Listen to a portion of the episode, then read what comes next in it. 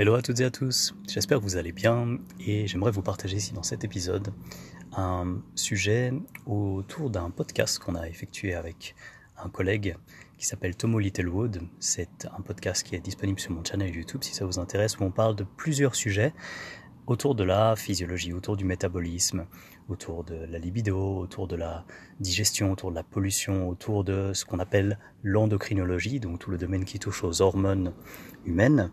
Et euh, c'était un podcast, je pense, fascinant, mais pas forcément facile à comprendre pour tout le monde, euh, pour plusieurs raisons. La première étant probablement le, le décalage qu'on a avec la langue. Tout le monde ne parle pas anglais couramment. Euh, et j'aimerais faire en sorte que ces informations soient les plus abordables possibles.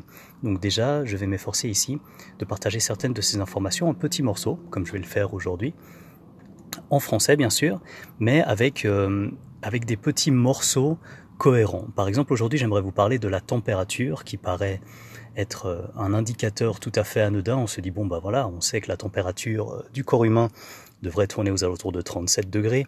Vous savez probablement que nous sommes une espèce dite homéotherme, dit autrement on garde une certaine température. Ce n'est pas comme euh, certains batraciens par exemple qui vont changer leur température en fonction de leur environnement. Nous utilisons une grande quantité d'énergie pour thermoréguler, pour avoir une régulation bien précise de notre température. Donc on se dit, bon bah voilà, des fois on a de la fièvre et la température augmente, euh, ça s'arrête là, sinon un être humain est à 37 degrés. Et il faudrait pas s'arrêter là, parce qu'en fait, la température est probablement un des indicateurs les plus importants, mais très peu communiqués malheureusement. Pourtant, il existe des données, des données sérieuses. Vous les trouverez sur PubMed également.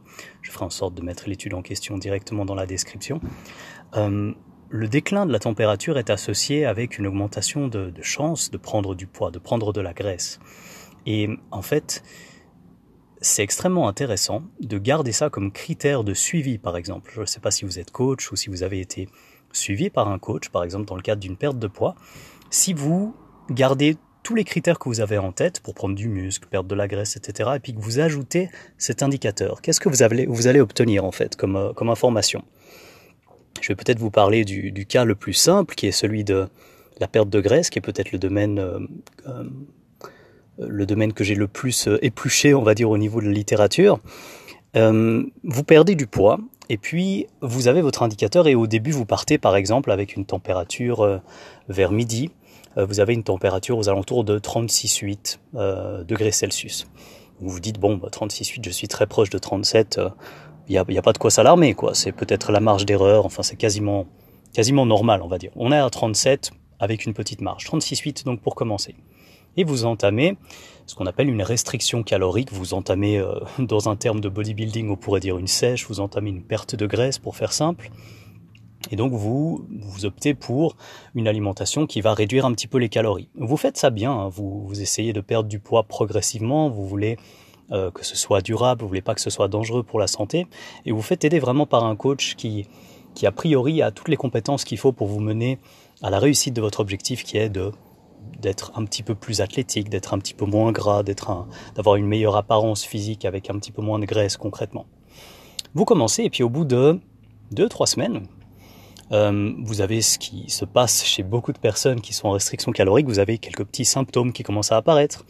Il se peut que vous soyez un petit peu plus à fleur de peau, que vous soyez un petit peu moins moins agréable, on va dire ça comme ça. C'est quelque chose qui se remarque très vite dans dans les couples où il faut un certain soutien, lorsque une des deux personnes décide de perdre du poids alors que l'autre mange à sa faim, il y a pas mal de choses qui, se passent de ce côté-là. Donc voilà, il y a des choses qui se ressentent, il y a des choses qui se mesurent aussi. Et vous allez probablement pouvoir mesurer un déclin de votre température. Donc, euh, 36 degrés, par exemple, au bout de quelques semaines de perte de graisse, c'est absolument pas quelque chose de surprenant. C'est quelque chose qui est vraiment, vraiment commun. Et euh, vous allez peut-être être surpris par cette information parce que vous dites, mais pourtant on reste de la même espèce, on reste des êtres humains, on doit quand même garder notre température à 37 degrés. Mais je vous donne une analogie assez simple. Qu'est-ce qui coûte cher dans un logement? Ben vous avez, vous l'électricité, bien sûr, mais euh, bon, vous pouvez penser à votre ordinateur qui coûte beaucoup d'énergie, vous pouvez penser à éteindre les lumières, mais sur la facture, si vous regardez vraiment en termes de dépenses énergétiques globales, ce qui coûte très cher, c'est le chauffage. Euh, D'où les politiques qu'on a de d'isolation plus ou moins bonne des, des, fenêtres et qui peuvent changer assez drastiquement voilà, votre facture à la fin de l'année. Donc ça c'était un, un petit parallèle pour vous dire finalement se chauffer coûte cher. Bon, nous sommes aussi liés à la même problématique, c'est-à-dire que notre corps est en lien bien sûr avec notre environnement, mais quelque part il est aussi isolé de l'environnement, et donc on doit garder notre propre équilibre, qu'on appelle un équilibre physiologique, la fameuse homéostasie. Notre, euh, on peut parler d'un équilibre intérieur si on veut faire plus simple, et du coup ça nous coûte de l'énergie, si par exemple il fait froid dehors, de nous maintenir à 37 degrés.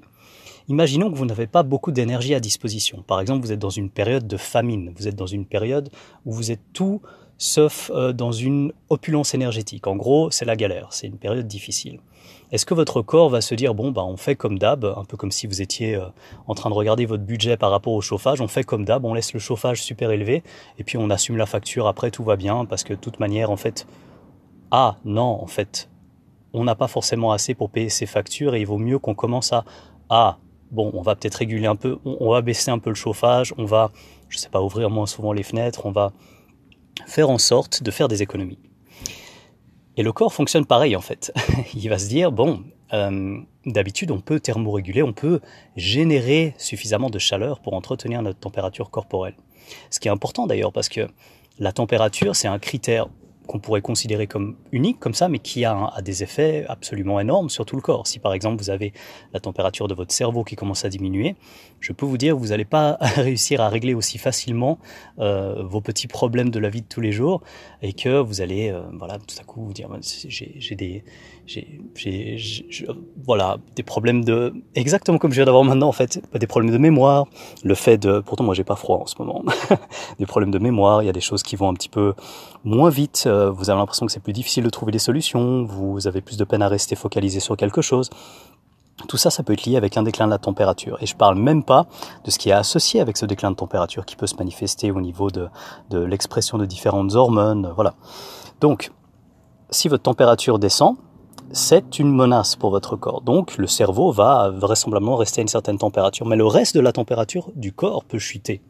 Donc vous pouvez avoir par exemple un décalage entre la température euh, que vous allez prendre euh, sous la langue, la température buccale, et donc cette température dans votre bouche, donc proche de, enfin dans votre tête concrètement, la bouche fait partie de la tête, ça reste un compartiment relativement bien isolé par rapport au reste du corps qui peut maintenir une certaine température. Mais admettons que vous preniez aussi votre température sous l'aisselle cette température, si elle se trouve être euh, par exemple à plus d'un demi-degré en dessous de la température buccale, vous avez un delta température d'un demi-degré, voilà, si on veut donner des termes un peu, voilà, pour faire sérieux. Et puis, on, voit donc une différence au niveau de la thermorégulation dans différentes parties du corps. Et on se dit, est-ce que c'est un problème?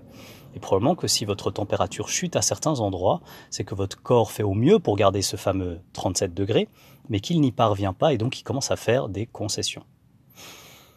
Donc si vous avez une température euh, qui commence à décliner euh, dans, on va dire, la partie inférieure du corps, bon, on reste dans la partie euh, relativement supérieure hein, du corps lorsqu'on parle de, des aisselles, mais imaginez qu'en gros, en dessous de la tête, voilà, la température décline. Eh bien, c'est un signe, c'est un des différents signes que vous pouvez avoir avec un déficit énergétique et puis de manière plus générale, si on se met à parler d'hormones, avec un fonctionnement thyroïdien qui est probablement abaissé. Ça ne veut pas dire que vous allez directement trouver, euh, si vous faites un bilan sanguin, vous allez trouver votre TSH en dehors des normes, parce que la TSH, bon déjà ce n'est pas une mesure directe de la thyroïde, euh, mais c'est une mesure qui est généralement utilisée euh, en priorité par rapport aux autres, parce qu'elle est considérée, comme on l'appelle en, médecine, comme un gold standard. C'est c'est le, le, standard, le standard officiel, le standard considéré comme le plus qualitatif, ou de premier recours en tout cas. Et euh, il se peut en fait que cette donnée soit faussée, que vous fassiez votre bilan sanguin, que votre médecin, aussi bien intentionné que possible, puisse vous dire euh, Monsieur, Madame, vous n'avez rien, votre TSH est dans les normes, et par rapport aux données qu'il a à ce moment-là, c'est effectivement ce qui, ce qui semble être indiqué. Par contre, si vous, de votre côté, vous avez froid aux mains, vous avez froid aux pieds, vous avez de plus en plus de problèmes à aller à selle, vous êtes assez souvent constipé, vous avez pendant votre perte de poids de plus en plus de cheveux que vous commencez à perdre, spécialement tous les matins, vous voyez vraiment, vous, en vous tenant les cheveux, vous voyez vraiment des, des, ouais, pas mal de cheveux qui, qui, qui restent comme ça euh, dans votre main. Alors vous venez juste de passer euh, une main dans, dans, enfin, sur votre tête. Tous ces signes-là sont des signes qu'il y a quelque chose qui fonctionne pas très bien au niveau de votre fonctionnement thyroïdien. La thyroïde est responsable d'énormément de choses dans le corps, mais euh, on peut dire assez clairement qu'elle est liée très fortement à la gestion de l'énergie. Quand on parle d'énergie dans le corps, on parle généralement de nos réserves d'ATP. ATP, si je donne un instant le, terme, même si peut-être ça vous intéressera pas, on parle de l'adénosine triphosphate, qui est un petit peu comme le dollar énergétique du corps. Donc si vous avez quelque chose à payer en matière d'énergie, dans le corps, vous allez le payer avec de l'ATP, entre guillemets. Donc si vous avez suffisamment de réserves d'ATP, vous devriez avoir, d'une certaine manière, une corrélation avec le fonctionnement thyroïdien. Dit autrement, vous avez suffisamment d'énergie pour faire ce que vous avez à faire, probablement que quelque part, vous allez retrouver un fonctionnement global thyroïdien correct. À savoir que voilà, les, hormones thyroïdiennes, on parle de T3, euh, T4 notamment, la T3 étant celle qui est spécialement intéressante au niveau de, son, son, caractère actif comparé à la T4 qui l'est, qui l'est beaucoup moins. Ça ne veut pas dire qu'elle n'est pas intéressante ou importante. Et donc du coup, si vous avez suffisamment d'ATP au niveau de vos cellules qui doivent effectuer leur travail, ça peut, être des cellules de l'intestin, ça peut être des cellules du foie, ça peut être des cellules musculaires, si elles ont une bonne réserve d'ATP, cela doit corréler d'une certaine manière avec un bon fonctionnement thyroïdien et avec une quantité suffisante d'hormones T3, euh, hormones euh, thyroïdiennes euh, qu'on va dire actives. Alors c'est un gros raccourci, je me ferai taper sur les doigts par des collègues pointilleux. J'essaye simplement de, de résumer un petit peu ici l'importance de, des réserves énergétiques de ce côté-là. Donc si vous arrivez à maintenir votre température tout en perdant du poids, c'est un excellent signe. Ça veut dire que vous perdez concrètement du poids, mais votre corps va toujours bien. Si vous perdez du poids, mais que votre température chute, et que pourquoi pas votre température chute tout particulièrement par exemple au niveau de, de l'aisselle, si vous avez cette mesure-là, spécialement en comparant cette mesure-là avec la mesure de température euh, par exemple buccale ou la température du front, parce qu'il existe plusieurs thermomètres, eh bien c'est pas forcément le moment de s'inquiéter et de, paniquer, mais c'est le moment de se poser des questions sur ce que vous êtes en train de faire au niveau de votre santé. Et la température qui chute, c'est un indicateur très simple que vous pouvez garder chez vous pour euh, moins de 10 euros, moins de 10 francs suisses si vous êtes en Suisse. Et euh, voilà, une fois que vous avez votre thermomètre, vous n'avez plus qu'à prendre des mesures. Et ce qui est intéressant, c'est de voir aussi comment vous répondez au niveau de la température à un repas. Par exemple, vous pouvez avoir la température qui augmente ou non après un repas. Pour faire très simple, si vous avez euh, donc déjà pour résumer ce que j'ai dit jusqu'à maintenant, le but est de maintenir la température et si lorsque on rend un petit peu la tâche difficile à notre corps au niveau de la conservation de l'énergie, on fait donc un déficit calorique, on commence à perdre un peu de poids, donc logiquement on mange moins concrètement. En mangeant moins, bon bah c'est normal si on mange moins qu'on ait moins de réserves énergétiques. C'est un peu comme si je vous dis à partir de demain vous avez euh, votre salaire qui est divisé par deux, personne va vous dire bon bah c'est pas grave si votre salaire est divisé par deux, vous allez garder la même chose dans votre compte. Donc personne vous dira ça, donc personne va vous dire tout à coup, en tout cas quelqu'un de sensé, on va pas vous dire vous allez augmenter votre énergie euh, en arrêtant de manger. Par exemple, dire que le jeûne augmenterait votre énergie, c'est une illusion. Ça peut augmenter les hormones de stress, bien sûr, qui peuvent vous donner une impression d'avoir de l'énergie. Le cortisol, l'adrénaline, enfin quand vous entendez l'adrénaline, vous savez qu'il y a cette histoire de focus attentionnel, on peut être très attentif, on peut se sentir spécialement bien quand, euh, quand on jeûne, quand il n'y a pas d'énergie, c'est pas la question, ça c'est tout à fait possible, mais c'est totalement faux de dire qu'on va avoir plus d'énergie sans rien manger, ce serait un peu créer de l'énergie à partir de rien. Bon, je suis ouvert à plein d'hypothèses, mais là on parle pas de quelque chose de, de très sérieux, en tout cas sur le plan de la physiologie. Donc, vous mangez moins, a priori, si votre température diminue, vous avez une mesure euh, assez intéressante, une mesure qu'on peut appeler un, indicateur globalisant sur euh, la gestion énergétique de votre corps, qui se dit à ce moment-là, bon, bah, je peux plus garder assez d'énergie pour stabiliser ma température, c'est quand même qu'il y a quelque chose d'important qui se passe en termes d'énergie disponible si ça vous intéresse au niveau de la littérature.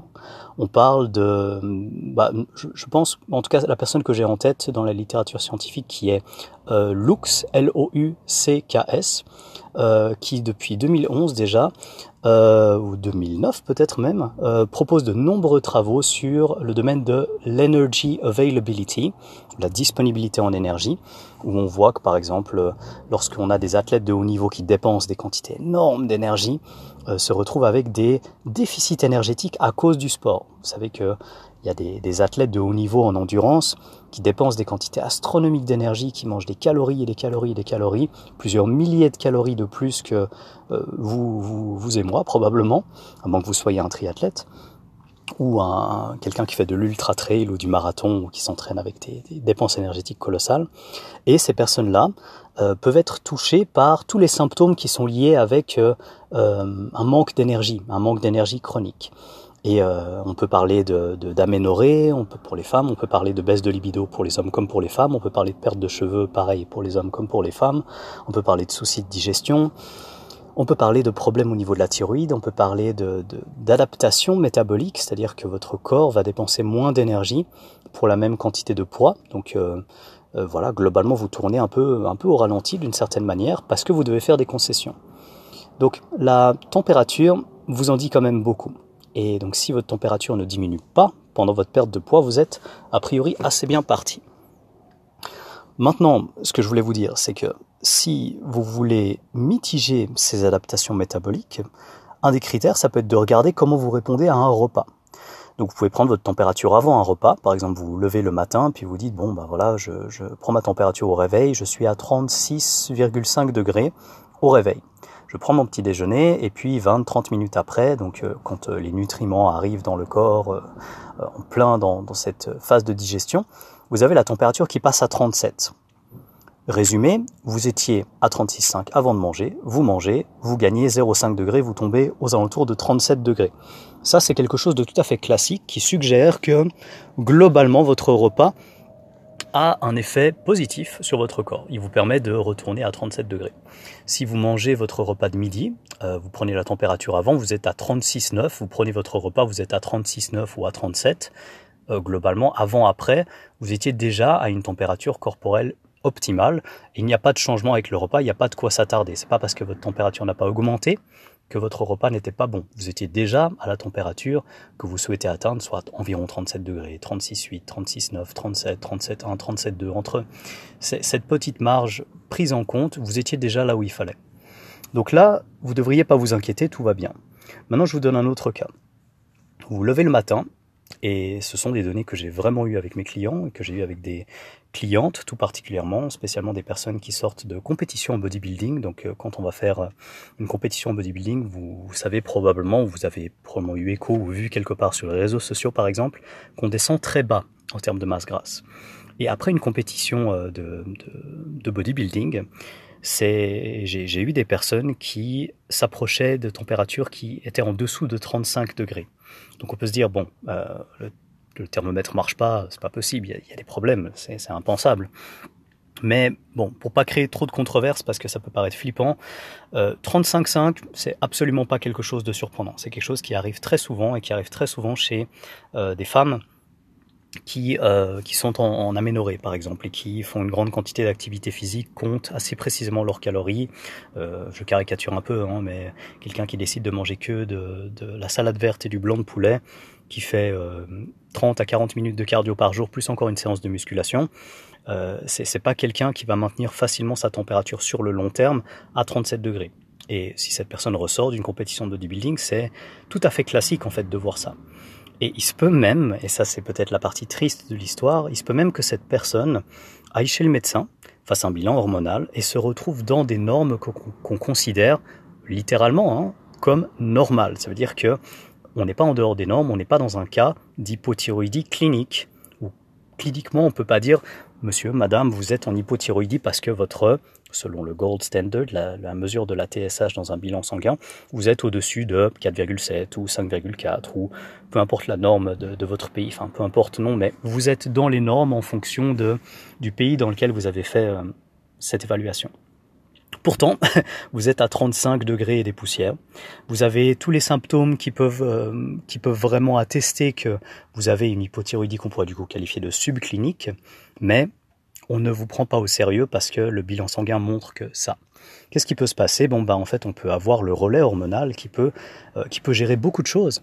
Et par exemple, euh, l'adrénaline peut avoir un effet à la fois sur la fréquence cardiaque, sur la température, et puis euh, sur la gestion, bien sûr, de, la glycémie. Même quand vous n'avez pas beaucoup d'énergie à disposition, l'adrénaline peut quelque part contrebalancer plein de choses problématiques, en, en, tout cas à court terme.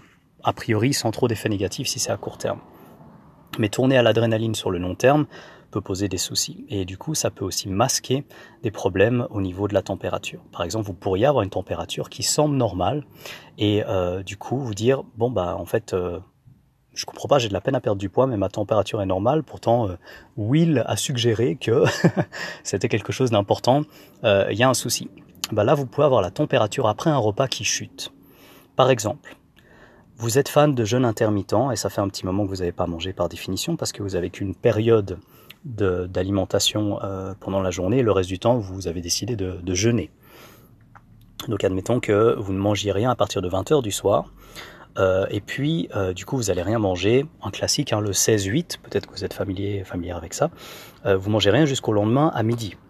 Et puis à midi, donc vous allez prendre votre température par exemple à 11h30 et ensuite vous allez manger et vous allez reprendre votre température à midi 30. Donc cette fois-ci après, après ingestion d'alimentation. Vous allez avoir une baisse de la température. Vous allez dire mais c'est impensable, j'ai mangé ce qu'il fallait, des, des, bons aliments, etc. Tout va bien.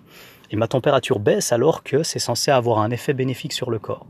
Si auparavant vous tourniez au relais hormonal. Dit autrement, vous aviez des hormones qui vous permettaient d'avoir suffisamment d'énergie à disposition pour continuer de, disons, vivre le, le, le, moins mal possible malgré la situation, c'est-à-dire un manque d'énergie disponible. Les hormones vont vous mettre de l'énergie à disposition, même si l'énergie fait défaut. Donc vous allez pouvoir puiser bien sûr dans vos réserves de graisse, d'ailleurs c'est ce que certains recherchent, euh, mais vous allez puiser aussi ailleurs pour obtenir une certaine quantité de glucose. Vous pouvez passer dans un mode qu'on appelle la cétose également. Bref, vous avez plein de, de, solutions comme ça pour euh, quand même apporter de l'énergie. Et a priori, c'est pas trop alarmant si c'est pas quelque chose qui dure trop longtemps. Et à ce moment-là, donc, vous avez vos hormones qui sont élevées. Les hormones, on pourrait qualifier les hormones de stress. Donc, si l'adrénaline est élevée, le cortisol est élevé, et puis que vous mangez quelque chose, l'alimentation va avoir une influence sur vos hormones. Il se peut qu'à ce moment-là, eh ben, l'arrivée de sucre, l'arrivée de sodium, admettons vous avez mangé un repas avec euh, avec un petit peu de sel et puis voilà, vous avez mangé quelque chose d'un petit peu sucré et un petit peu salé et vous avez une chute de l'adrénaline. Euh, vous, savez peut-être que le sel diminue l'adrénaline, le sucre le fait également. Donc euh, vous mangez par exemple un, fruit, une salade de fruits et puis vous avez un petit encas salé à côté, peu importe, je vous laisse, je vous laisse imaginer ce qui vous intéresse. Et du coup, vous avez une chute drastique de ces hormones. Et en fait, c'est ces hormones qui vous gardent à une certaine température, et après avoir mangé un bon repas, pourtant, votre température diminue. Et ça ne veut pas dire que le repas n'était pas bon, ça veut dire que le repas vous a fait sortir d'un état de stress qui artificiellement maintenait votre température élevée, malgré le manque d'énergie. C'est un peu comme si je vous disais, ah je l'ai vu la dernière fois, il avait l'air bien, etc. Bon bah en fait il venait de faire un emprunt, et puis du coup il avait pu payer ses factures, etc. Mais du coup il a fait un emprunt sur un emprunt. Et euh, en fait il était, il avait l'air bien, mais euh, quelques mois plus tard je l'ai vu qu'il n'était pas bien du tout, et en fait c'était pas du tout une bonne idée d'emprunter de l'argent à cette banque, etc. C'est, quelque part une illusion ponctuelle que ça va, parce qu'on trouve une solution à court terme pour s'en sortir, mais qu'on fait au, détriment d'autres choses. Et c'est ce qui se passe avec le fait de pas manger assez. Euh, euh, et d'être en manque d'énergie à disposition, c'est qu'on va puiser ailleurs.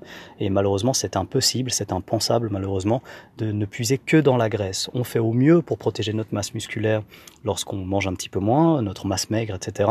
Mais euh, on va puiser forcément un petit peu ailleurs pour faire ce qu'on appelle la néoglucogénèse. Et euh, malheureusement, le, le, le, glycérol, pour les personnes qui veulent quelques détails au niveau des, des triglycérides, ne sera pas suffisant en termes d'apport énergétique, en tout cas en proportion, c'est quasiment rien. Si on regarde, vous prenez un triglycéride, vous faites le calcul. Hein.